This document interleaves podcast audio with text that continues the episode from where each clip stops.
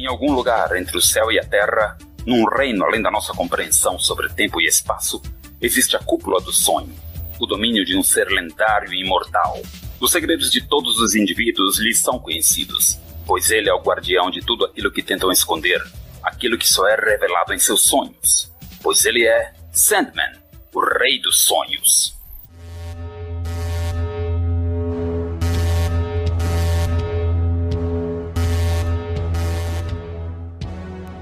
Três alarmes. Isso significa que se trata de um pesadelo da pior magnitude. É incrível! O devaneio de uma criança está escapando de seu confinamento e as criaturas oníricas que lhe amedrontam estão invadindo o sonho de outros dormentes. Se isso continuar por muito mais tempo, eles vão acabar invadindo o mundo real. Encare os fatos, Hector. Você não vai conseguir acordá-lo daqui. Precisa da nossa ajuda, não é, Brute? O Globo está certo, mestre. Nós somos sua única opção. Libertar monstros como vocês é o meu último recurso, Brute. Espere um pouco. Eu conheço essa criança. Ele é Jed Walker. Ele está voltando para a cúpula, só que dessa vez seus sonhos podem acabar lhe matando. Target acquired. Target acquired. Transferência de pensamento carregando. O sinal de nulificação neural está fraco. Droga! O botão de acordar emperrou. Leva a gente, Hector, leva a gente. Lamento, vocês ficam. Por gentileza, avisem a Lita que vou me atrasar pro jantar. Hora de botar a mão na massa. De repente, ele toca seu apito e parte rumo ao desconhecido.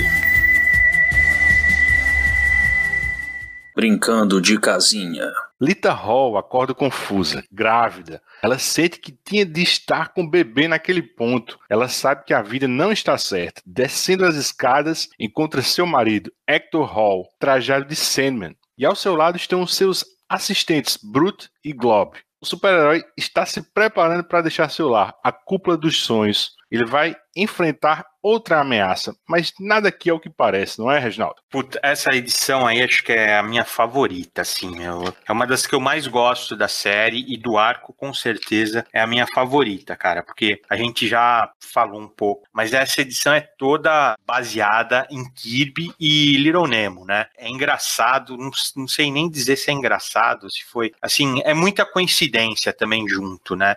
O número de similaridades entre as histórias, né, e coincidências. Começando aí com esse casal, né, casal da Terra 2, vamos dizer assim, como se fosse os filhos dos heróis principais dessa Terra, né? Então, ela é filha da Mulher Maravilha, né? Chamava Fúria, que você já pega uma referência também com as Fúrias, né? Que vão aparecer lá na frente, bem na frente mesmo, estou me adiantando. E ele, sim, o Hector Hall, ele é filho do Carter Hall, né? Do Rockman, né? Eles apareceram aqui no Brasil muito pouco, cara. Eles apareceram numa história da Corporação Infinito, desenhado ainda pelo Mark Falene, pouquinho antes da crise, assim. Mas é a, a, a utilização deles nessa história, assim, é do caramba, né? Eu consultei o Oráculo, né? Que é o Jammers. Ele leu tudo de, de All-Star Squadron, Corporação Infinito. E para entender o momento que o Gaiman pegou esse casal, Hector Hall, esse cara velho, tinha morrido numa história da corporação. É curioso que quem escreveu essa história foi o Roy Thomas. Mostra o funeral desse escaravelho, tudo e tal.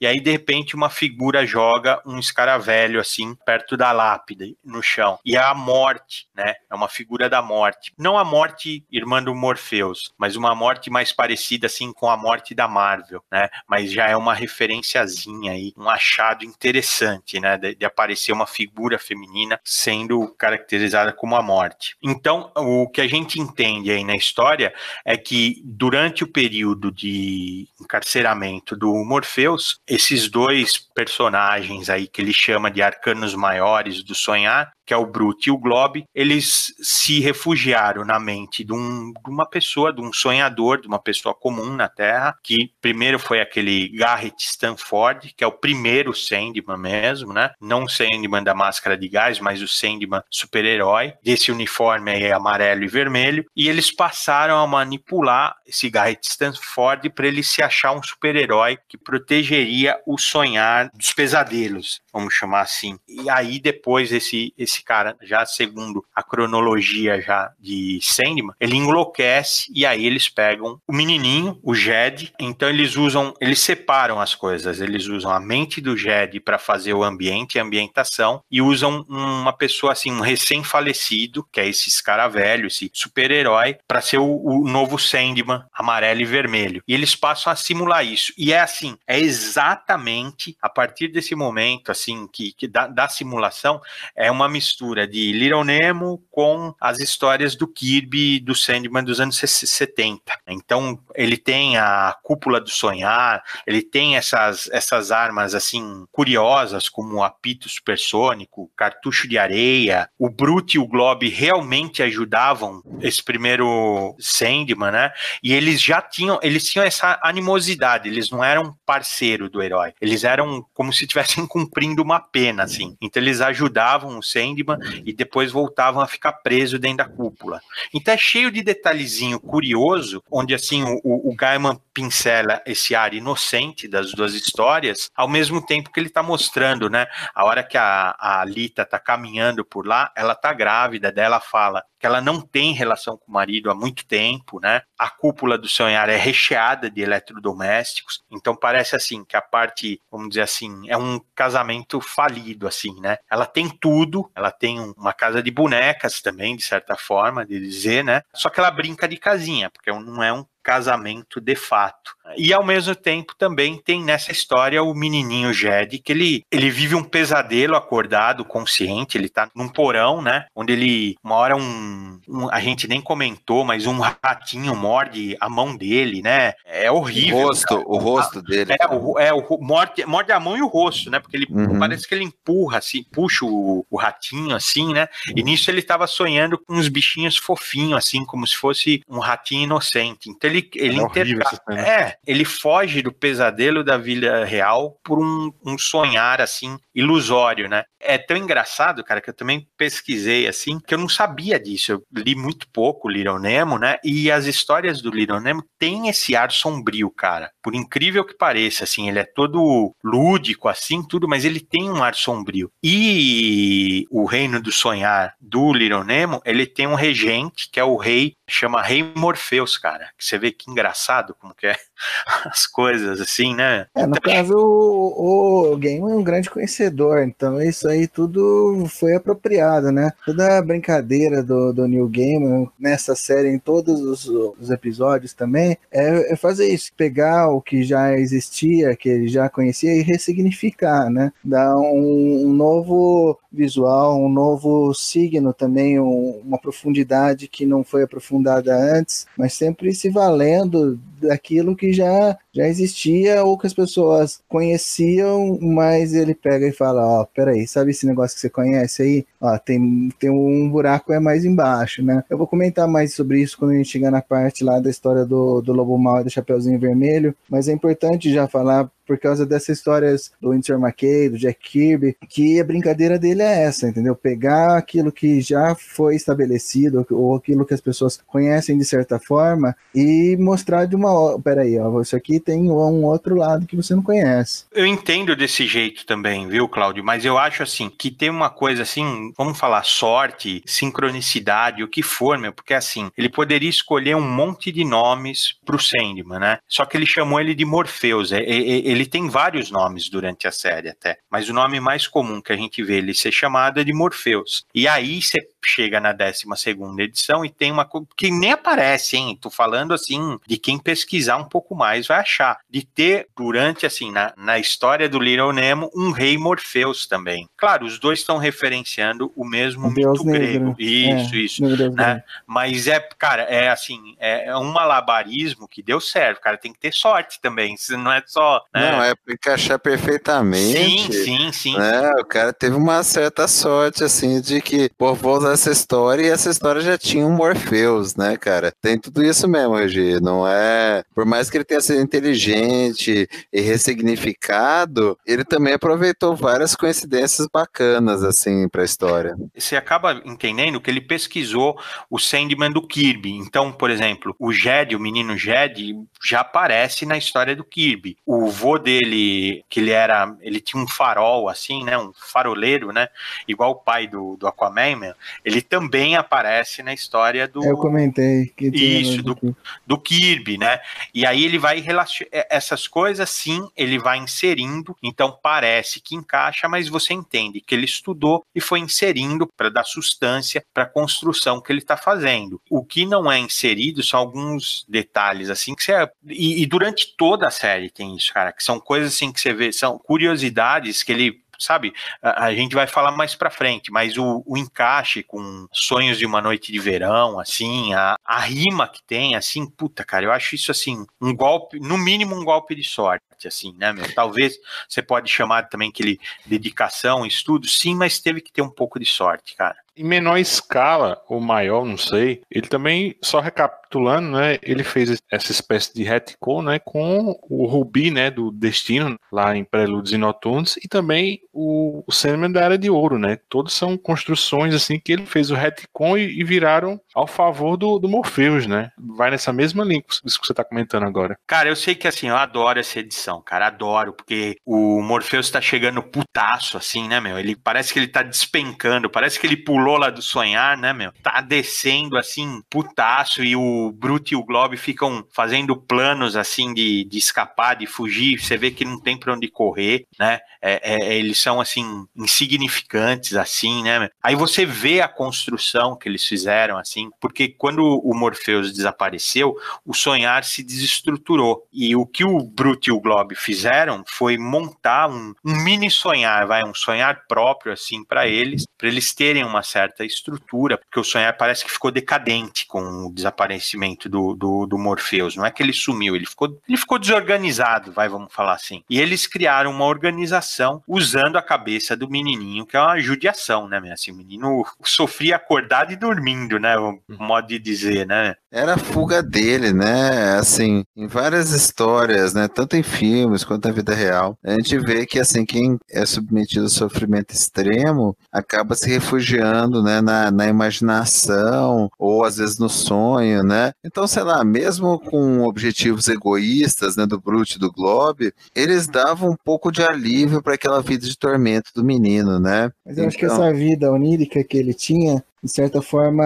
impedia ele de tentar, por exemplo, uma fuga na vida real, entendeu? Ele estava preso naquele sonho perfeito lá e se sentia como no, Matrix, assim, dentro de um- uma proteção ali, uma coisa que ele não, não ficava tanto tempo acordado, ele passava mais tempo dormindo do que acordado. Então, isso meio que impedia também uma fuga que ele poderia fazer, talvez, daquela situação real que ele estava sofrendo ali, né? Então, o, o Bruto e o Globe, eles são mais ou menos um reflexo interior daqueles tios abusivos que prendiam ele no porão no, no mundo interior dele, né? Eles aprisionavam ele num cativeiro muito mais agradável, mas num cativeiro mesmo assim, né? A melhor parte dessa edição, pra mim, como o Regi falou, o, o Morpheus, né, mete o capacete, vai putaço atrás do Brute do Globo e tal. Aí de repente chega um cara com a roupa colorida, colante, tocando um apito pra ele, né? Ele fala, pô, que porra é essa, né? Aí ele começa a cair na gargalhada. É a única que vez na série que ele ri de gargalhar em É, todos os arcos, é a Ele única se liga do ridículo que o, né, como ele chama, o fantasminha tá se submetendo ali, né? Essa parte é muito boa. E, e que arte bacana, né, do Chris Bachalo, né? Vo- Você compara essa arte dele com o que ele faz hoje, né? Putz, como ele tava bem aqui, né? E, e você sabe que esse Group e o Valdemar, né, o, no livro do Gamer que ele lançou em 96, aquele Lugar Nenhum, né? Ele acaba que são reminiscências, né, desse Bruto e Globe, né? São aqueles assassinos, né, do Lugar Nenhum. Mas, assim, visualmente eles, eles também parecem, né? O Bruto e o Globe, eles parecem ter influenciado, né? Aqueles dois protagonistas daquela animação da Pixar, né? Monstros S.A. E só mais uma coisa, essa edição é importantíssima, né? Porque quando o, o Morpheus ele intervém, né? Como o Reginaldo falou, o Hector Hall ele está morto, né? Já há algum bom tempo, né? E a Lita Hall, de fato, ela estava grávida.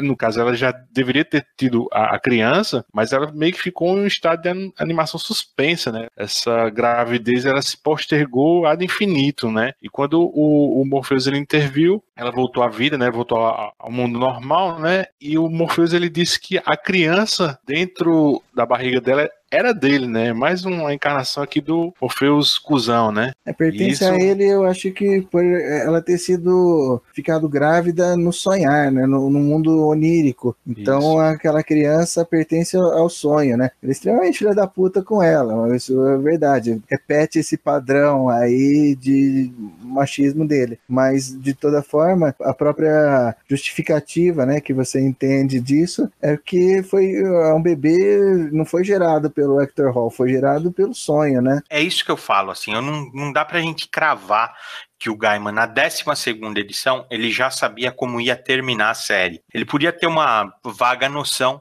mas a construção que ele fez encaixa tanto, cara. Porque o que você tá falando, Cláudio, que, que ele teve com relação, vamos dizer, a sacanagem que ele fez, você pode, assim, vamos lá, o nome da Lita de super-herói é Fúria, né? E lá na frente você sabe que tem a vingança das Fúrias, Ela se Eles- associa com as três. isso, isso, porque assim, eles chamam de bondosas, mas elas são as fúrias. E as fúrias da mitologia grega, elas eram assim, as criaturas que castigavam as pessoas que cometiam o pecado da ubris. O que que é o, o que que é a ubris? A ubris é assim, é o descaso pelo outro. Você tá entendendo assim o encaixe que dá? O Morpheus, ele era isso, ele tinha descaso pelo próximo, pelo outro. Pelo próximo não, mas pela outra pessoa. Então, o que ele pratica aqui é descaso, meu, né? O que ele fez com a nada foi descaso, né? Ele falou: "Ah, você não quer, se não vai ser minha, vai pro inferno, literalmente, né?" meu? Ele deu muita sorte que tudo se encaixou e eu já penso que ele meio que construiu isso, não foi muito acidental assim. Eu acho que o o, Neil Gaiman é um, um cara maluco por leitura, por estudo, e isso tudo, mesmo que ele não tenha escrito no papel, entendeu? Eu acho que na, na- na- as ligações vão, vão se fazendo dentro da mente dele, não por acaso, por um, um processo dele, né? Mas eu acho fantástica essa construção, assim. Se for ainda assim pensada mesmo, planejada, construída, com esse nível de detalhamento, eu acho fantástico. Não teria motivo para ele escolher outro personagem, porque já existia uma fúria, é isso que eu quero dizer, né? Só que ela era uma super heroína e ela a- até aqui, vamos dizer assim, até quase o final lá da história, você não entende, ela não tem destaque, né? Você acha um personagem relevante. Ela gestou, né? Ela não gerou, ela gestou o filho no sonhar. Então por isso que o Morpheus falou que era dele. Também vai ter consequências com isso, que também, vamos dizer assim, é o que era uma coisa também que motivava a- as fúrias, né? Elas vingavam também a morte dos parentes, né? O assassinato de parentes. Depois você vê com uma forma que foi construído, é realmente, esse- puta, cara, é uma construção assim perfeita, cara. Mas eu, eu acho nesse momento essa peça, vamos falar assim, esse tijolinho aí que está sendo construído da história, bem no comecinho, 12 segunda edição, eu acho que, cara, para você depois quando chegar lá na frente, voltar atrás e lembrar disso, eu acho fabuloso, cara. Ele não falou que a hora que ele sai da fazenda lá, ele é pego pelo Corinthians, que é a primeira vez que mostra o rosto dele quando ele tá dirigindo o carro, né? Sim, o, o Corinto ele vem aparecendo, né? No- no- quase no finalzinho da edição, né? Você vai vendo que tem um serial killer atuando, né? Assim, até o momento você não viu. É a quem primeira E- vez e- que mostra é a hora que ele pega o Jed na saída da fazenda, né? Pra você ver como é azarado esse Jed, né? Cara, esse moleque é muito fodido, coitado. Que vida de merda. Na hora que o cara finalmente se liberta, né, do, do cativeiro, dos dois cativeiros, ele sai pra rua, a primeira pessoa que ele topa é com o Corinthians. Então, cara, mas você pode até entender isso como um efeito colateral do vórtice. Do né? vórtice, com É, o, o envolvimento dele primeiro com o Brute e o Globe, depois agora com o Corinthians, você vê assim, você pode até ler realmente, pô, o cara é azarado mesmo, assim, na verdade, quem tá provocando isso é o A Vórtice. Rose. Isso. É, a aproximação com a Rose vai trazendo os sumidos lá do Reino dos Sonhos. Vamos lá, saideira do capítulo. E essa capa, Reginaldo? Eles falam um, no Capas na Areia, fazem algum comentário do Frederic Huerta, né? Que é aquele livro da sedução dos inocentes, tudo. E ela é uma combinação de colagem com escultura mesmo, né? Tem um- uma boneca partida, que é assim, eu entendo que essa questão é da infância, é do sofrimento que o Jed vivia, no lugar da cabeça do menino. Aí, aí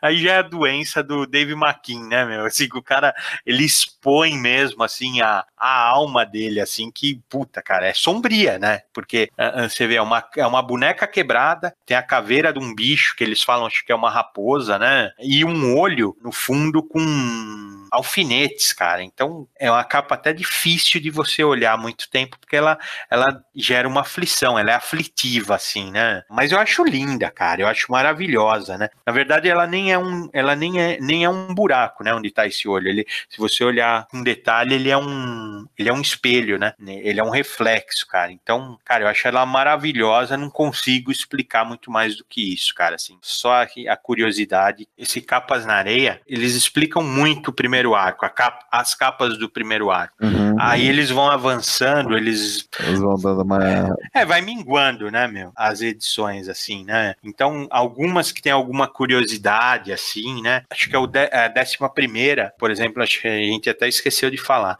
Ela foi roubada, né? Essa capa, a, a arte da capa foi roubada numa dessas exposições, mas tem muito pouca coisa, cara, que, é- que nem essa, essa que eu acabei de falar, cara. Ela, ela é interessantíssima, mas não sei, não tem mais o que falar dela, né? É, assim, Não dá pra explicar muito a arte. Parece que tem uma influência do Clive Barker também. New Game e o Clive Barker têm tido uma relação muito próxima, assim, que o Barker até ia incluir o New Gaiman num, numa história e, e acabou não rolando, mas parece que os dois têm um- uma influência mútua, assim. Então eu, eu, eu vejo nessa capa aí alguma coisa do Clive Barker também. que é outro dodói da cabeça, né, meu? Assim, então, Nem o, nem o normalzinho aí. Né? o, o melhor aí, né, meu? Não, nenhum tem o sonho do Little Nemo, né? Assim, fofinho, meu. É só, é, é só coisa escabrosa. né? ao, ao dono no café da manhã. Mas é, deixa eu falar, essa edição que você tem, ela é da Opera Gráfica, não é? Isso. Então, eu acho, posso estar enganado sobre isso, mas eu, eu ouvi que essa Capas na Areia ela não existe mais em nenhum lugar no mundo, só no Brasil. Que essa é uma reunião que foi feita pela Opera Gráfica, o editor daqui, conheço, falou que eles reuniram as capas, entraram em contato com o Dave McKean, juntaram umas entrevistas e fizeram uma edição que não que é brasileira, isso aí. É mesmo, cara? Não sabia. Eu não sabia dessa, não. A, a ópera gráfica era aqui em Vinhedo, né, meu? É, do Franco de Rosa. Isso, É, isso. é brother, meu.